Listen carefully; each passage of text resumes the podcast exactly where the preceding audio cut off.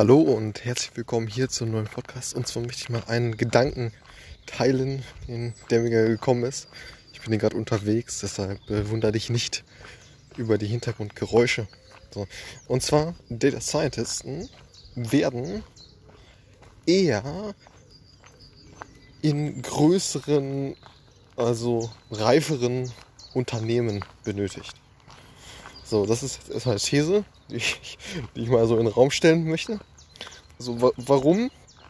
Ähm, ne, also die Tendenz, äh, wa warum, warum gibt es jetzt die Tendenz oder warum bin ich, bin ich da der Meinung und stelle mal diese These hier auf in den Raum? Mhm, weil, wenn man jetzt äh, ja, ein Startup ist oder gerade so ja, den Product Market Fit äh, ähm, hat oder äh, sucht, ähm, dann geht es erst mal darum, eher einen äh, ja, Generalisten einzustellen. Denn als ähm, Startup hat man jetzt ja noch nicht so viele Daten. Äh, ne? Vielleicht gibt es das Produkt auch noch gar nicht auf dem Markt und so weiter. Das heißt, es gibt keine Transaktionsdaten. Es gibt ähm, vielleicht ja, weniger äh, Web, Web Analytics Daten. Ne? Äh, vielleicht hat man schon so ein bisschen Marketing gemacht. Äh, da gibt es dann natürlich die ersten, ersten Daten. Aber genau. So, und das, da sieht man also, okay, es gibt, es gibt noch nicht äh, allzu viele Daten, es gibt noch nicht so eine lange Datenhistorie des Unternehmens. Und dementsprechend ja, hat der Data Scientist mal salopp gesagt, ähm, ja, nicht so, nicht so die, äh, die tolle äh, Datengrundlage, um dementsprechend seine äh, ja, Modelle, äh, Auswertungen etc. dann äh, zu fahren. Ne? Und schon gar nicht genug Daten, um vernünftig irgendwelche ähm, ja, äh, auf groß, großen Datenmengen basierten ja, Modelle, Machine Learning Modelle und so weiter zu fahren. So.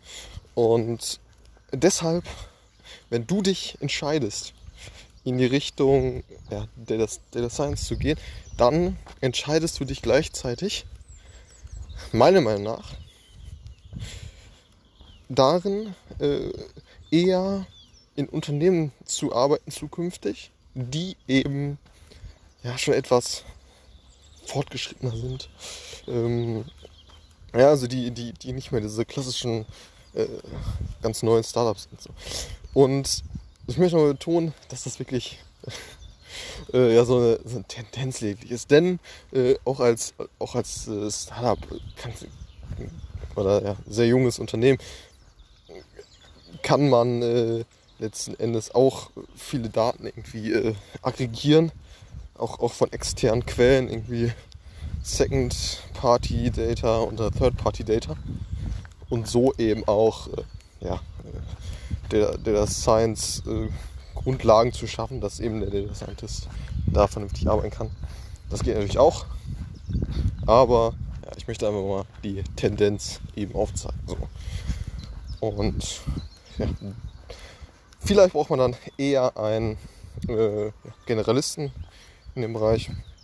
Und äh, ja, holst dann vielleicht eher einen, ja, der sich als Data Analyst betitelt, weil ja, der, der eben auch gegebenenfalls das Domänenwissen hat ähm, oder Businessverständnis hat, eher als ein äh, Data Scientist.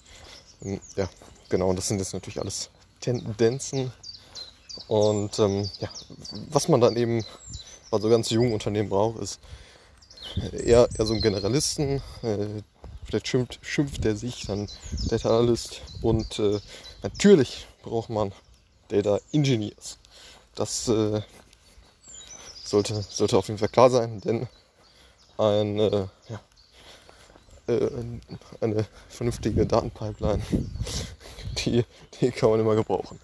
Und äh, ja, mit den Worten möchte ich diesen Podcast enden. Und ja, genau, wenn du dich als für die Schiene Data Scientist äh, entscheidest, dann entscheidest du dich meiner Meinung nach auch tendenziell eher in den Unternehmen zu arbeiten, die schon eine Datengrundlage haben und ein bisschen älter sind. Das dazu und ja, bis zum nächsten Mal. Ciao.